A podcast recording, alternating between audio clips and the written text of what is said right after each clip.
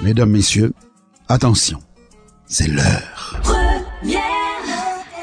En temps universel, quelque part sur la planète Terre, à quelques minutes près, il est midi plein.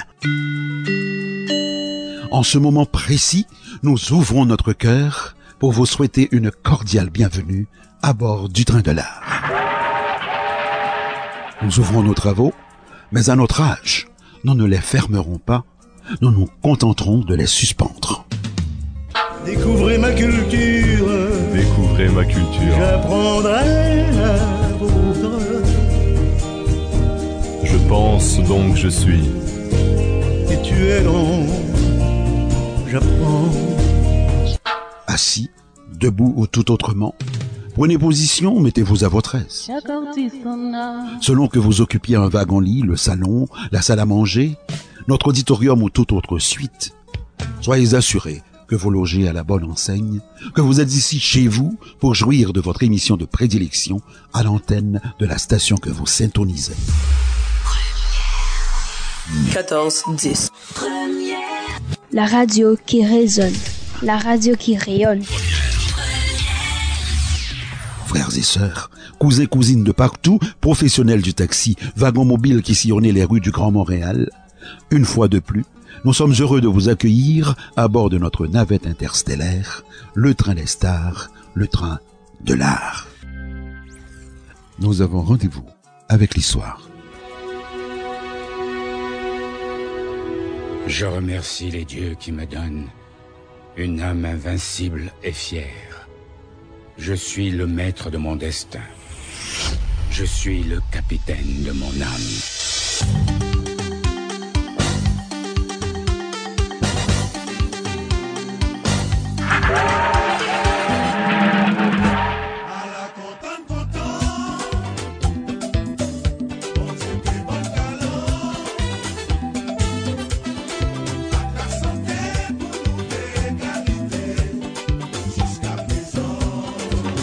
Imaginé ça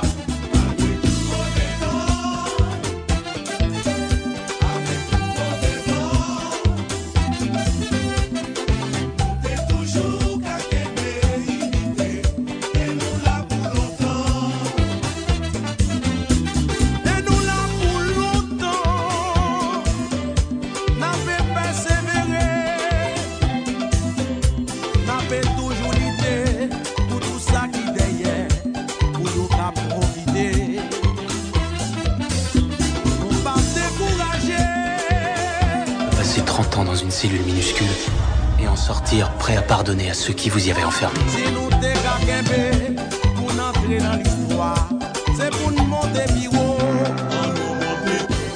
Je suis le maître de mon destin. Que ce soit une famille,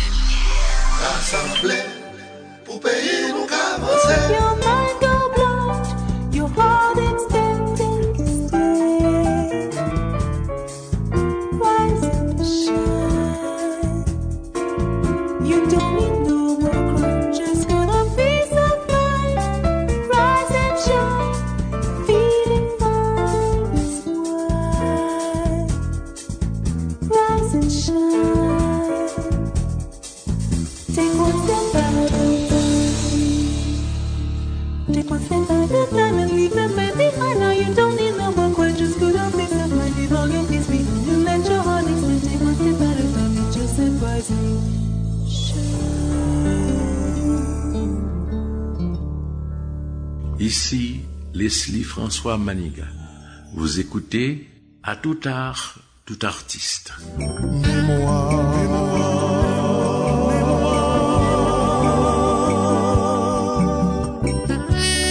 C'est là nous dit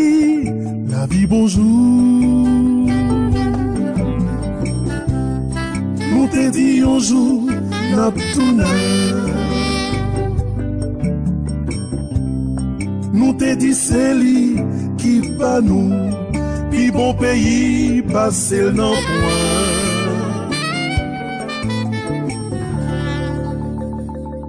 Mémoire.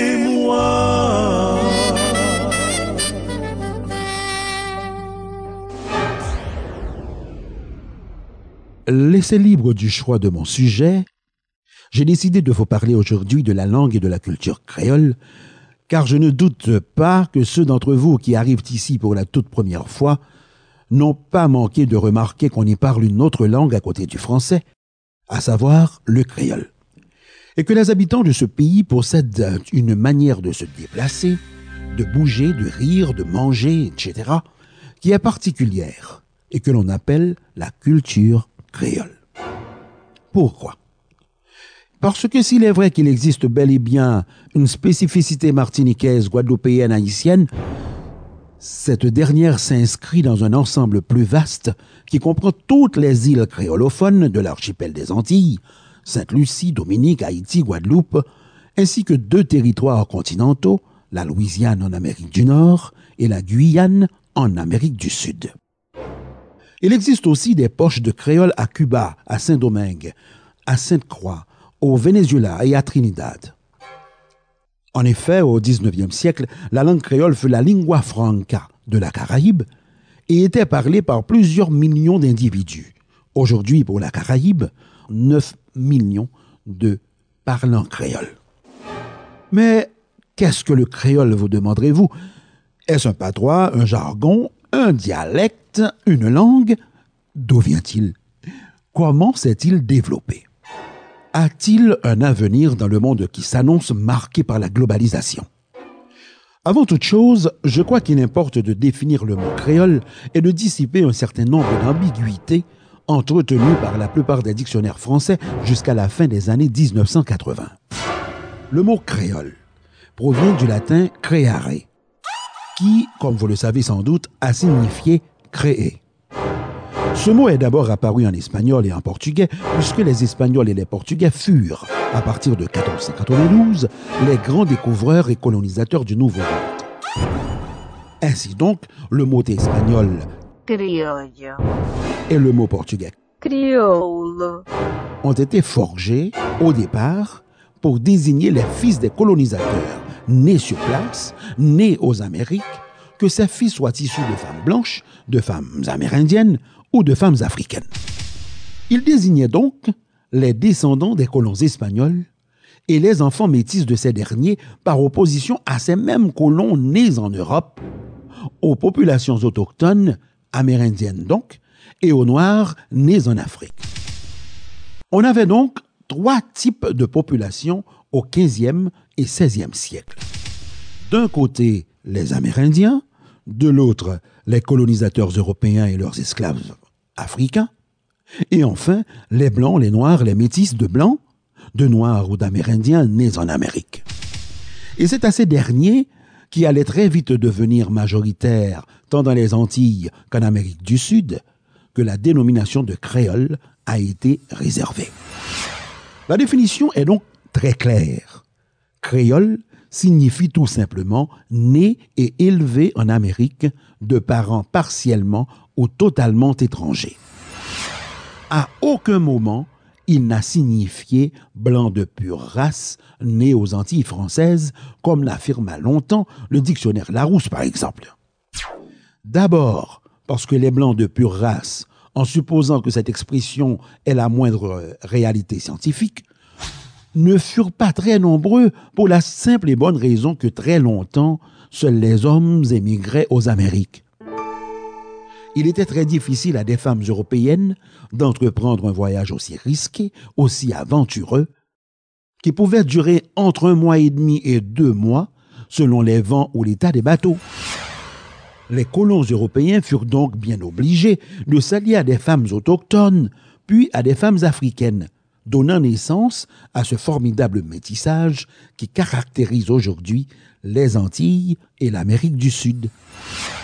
Mais le terme créole ne désigne pas seulement des êtres humains, il n'est pas anthropocentrique, puisque très vite, il va être utilisé pour des animaux, des plantes et des choses matérielles ou immatérielles.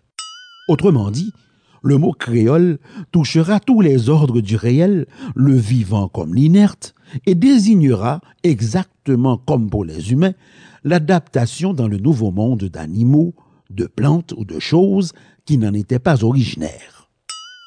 On aura ainsi la canne créole venue d'Asie, la banane créole venue d'Afrique, le cochon créole, la vache créole, la cuisine créole, la musique créole, etc. Ce processus d'adaptation au nouveau monde d'êtres humains, d'animaux, de plantes et de choses est appelé processus de créolisation. C'est un processus qui a commencé depuis 1492 et qui se continue aujourd'hui sous des formes diverses de manière ininterrompue.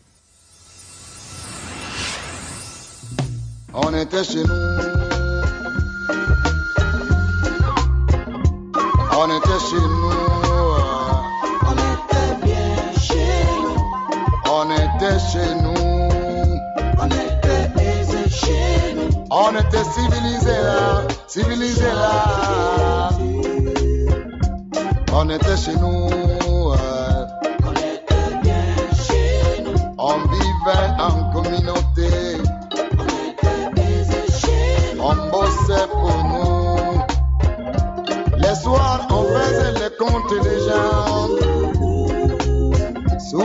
Il y a eu choc de culture. Air bateau s'est accosté. Ce choc de culture nous a désorientés, désorientés et, et, et, et. On était chez nous.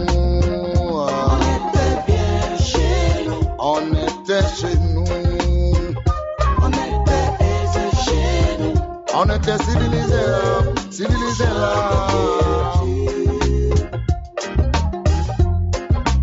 On ne connaissait pas l'argent. On ne connaissait pas ABCD. On ne connaissait pas l'alcool. Accolade fraternelle au patriarche Luca Mambo. On était chez nous. On était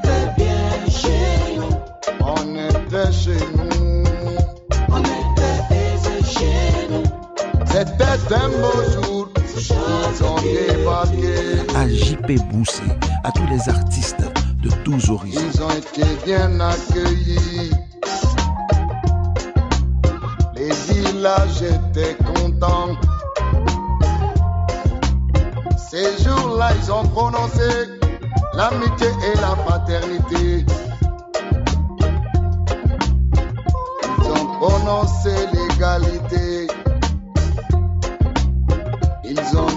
nous aider. Ils ont installé les écoles et recrutement forcé.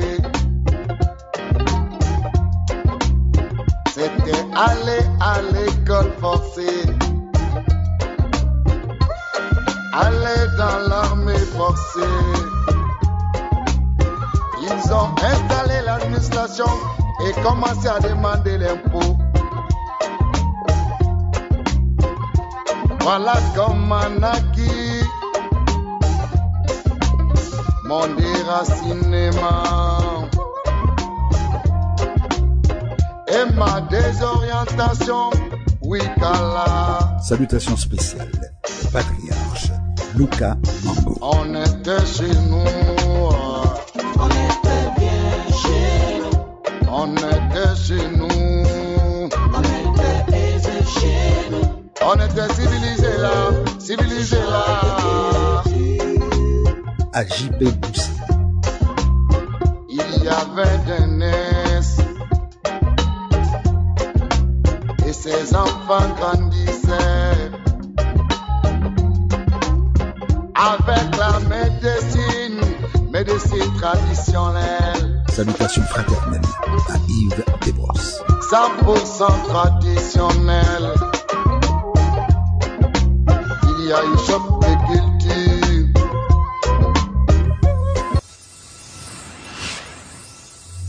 Venons-en au processus de créolisation en terre française. Je vous rappellerai que les Français arrivent très tardivement aux Antilles. En 1625 exactement, à l'île de Saint-Christophe, appelée aujourd'hui Saint-Kitts, île située au nord de la Guadeloupe. Les Anglais d'ailleurs y arriveront à la même date et au même endroit, suivis un peu plus tard par les Hollandais, les Danois et les Suédois. Que se passe-t-il donc entre 1492, moment où Christophe Colomb pose le pied en Amérique, et 1625 Que se passe-t-il pendant ces quelques 130 années? Eh bien, l'Amérique est partagée, par décision papale, entre les seuls Espagnols et Portugais. Les autres puissances européennes de l'époque ont interdiction formelle de s'y installer.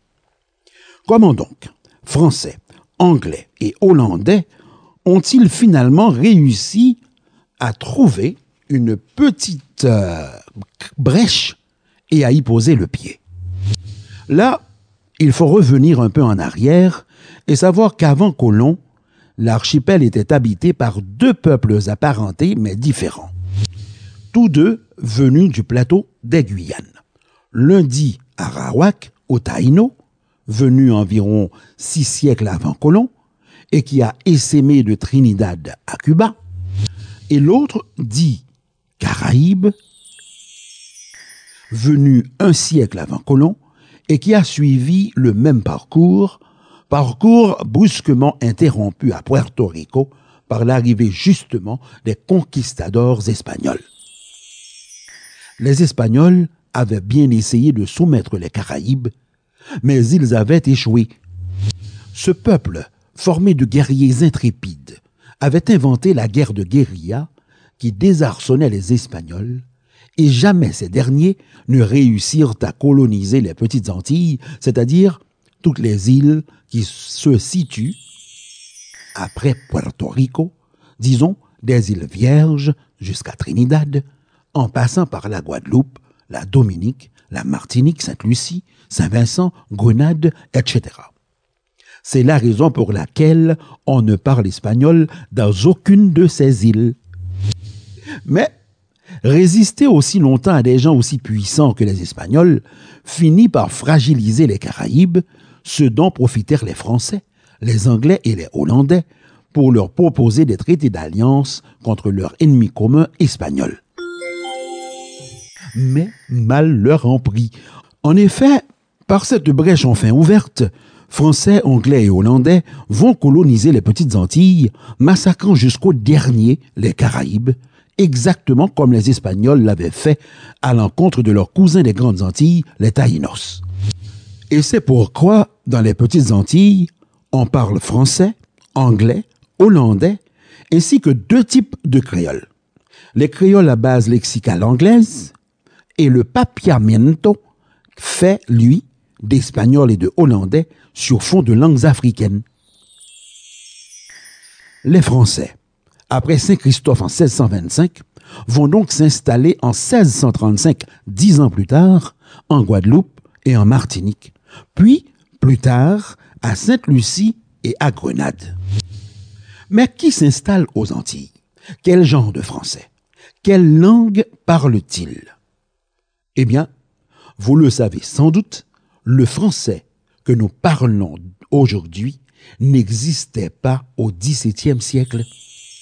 À cette époque, la France était divisée en deux grandes zones linguistiques, la zone d'Oil au nord et la zone d'Oc au sud. Dans chacune de ces zones, chaque province parlait son propre dialecte.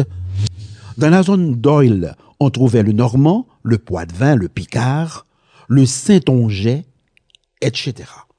Tandis que dans la zone d'Oc, le béarnais, le gascon, le provençal et tant d'autres.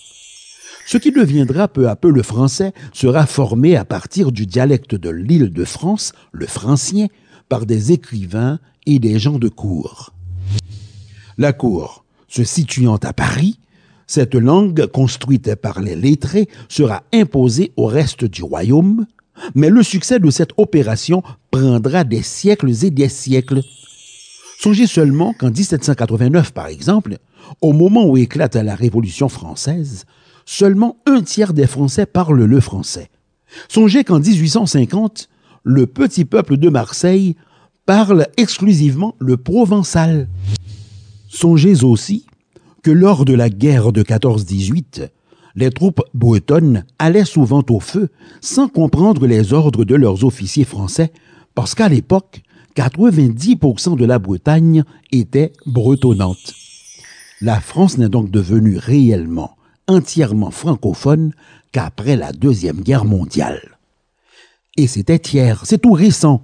Donc, au XVIIe siècle, les colons débarquent aux Antilles et parlent surtout normand, mais aussi poitevin, picard, saintongeais, etc. Ils proviennent presque tous des provinces du nord-ouest de la France, très peu de la zone d'Oc.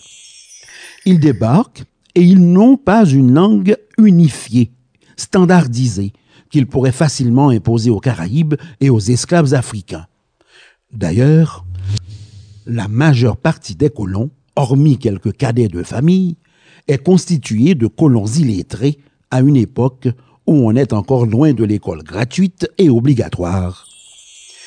Très significativement, c'est l'année même où les Français débarquent à la Martinique et à la Guadeloupe que le cardinal Richelieu, alors Premier ministre, décide de créer l'Académie française essentiellement pour mettre fin à l'anarchie orthographique régnante et pour composer un dictionnaire du français. Donc, imaginez-vous les 50 premières années de la colonisation des Antilles entre 1625 et 1670-1680 et l'espèce de cacophonie linguistique qui devait régner dans nos îles. Les Espagnols, eux, n'ont pas eu ce problème. Et c'est sans doute pourquoi il n'y a pas eu de créole à base lexicale espagnole, hormis le palenquero en Colombie. Car, durant les 30 premières années de la colonisation, seuls les Castillans étaient autorisés à émigrer en Amérique. Les Catalans, les Andalous, les Basques ou les Galiciens étaient interdits de Nouveau Monde, et cela y a sans doute favorisé l'implantation de la langue espagnole. Le français, lui, ne pouvait pas s'imposer aux Antilles au XVIIe siècle, puisqu'il n'existait pas encore. C'était un mélange cacophonique de toutes sortes de langues d'oï et d'oc et de leurs dérivés. Les colons français du XVIIe siècle ne disposaient donc pas d'une langue unifiée, comme on le disait précédemment, qu'ils pouvaient facilement imposer aux Amérindiens et aux esclaves noirs. D'où l'apparition d'abord d'un sabir, sorte de langage tronqué permettant la communication sommaire entre gens ne parlant pas la même langue, appelé baragouin ou baragouine, d'où le verbe baragouiner, qui fut utilisé comme médium de communication entre Caraïbes et Français. Certains linguistes affirment que le baragouin ou le baragouin aurait posé les bases du créole. Puis, dans un second temps, mais là, très vite, en à peine 50 ans, d'une nouvelle langue, le créole, né du contact entre Amérindiens, Blancs et surtout Noirs d'Afrique.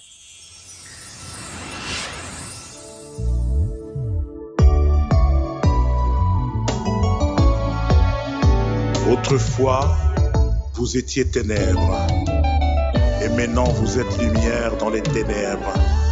Alléluia. Rendez-vous la Lola.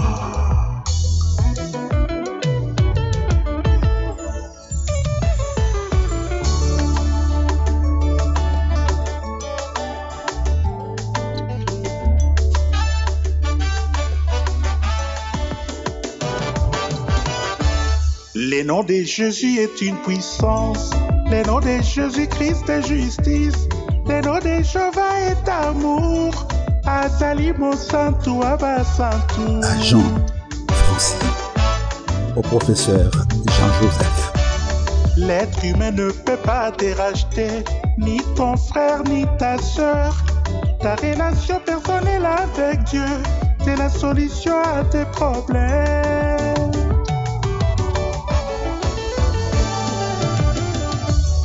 Acceptez le Seigneur comme ton sauveur, chassez les démons au nom du Christ. Tout en marchant dans l'iniquité, c'est du temps perdu, répands-toi ma soeur. Répands-toi mon frère. J.P. Acceptez le Seigneur comme ton sauveur, chassez les démons au nom du Christ. Tout en marchant dans la sanctification, tu seras parmi les élus, mon bien-aimé. Comme des enfants de lumière, car Dieu ne nous a pas appelés à l'impureté, mais à la sanctification. Mon frère, ma sœur, marchez dans la sanctification. La porte du royaume des cieux vous sera grandement ouverte. Alléluia. nos plus cordiales salutations. Au patriarche Lucas Martel, tokokutana na lola tokokutana na lola o baninga na ngai akani tokende nzela losambo. Baninga na ngai yesu akomi pene akozonga. Tokokutana soki totamboli na kati na bosantu. Tokokutana soki totamboli na kati na bosolo. Tokokutana soki totamboli na kati na bolingo. O baninga na ngai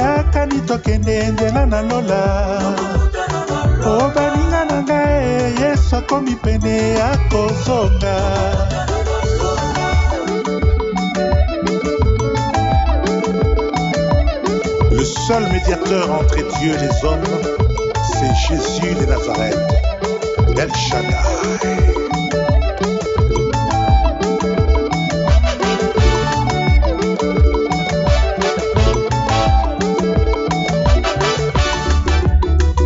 misala ya nkolo na kati ya bomoi ya moto.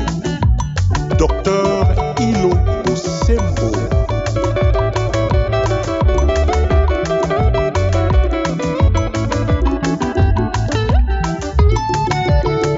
eloge beta linanda mpo na lokumu na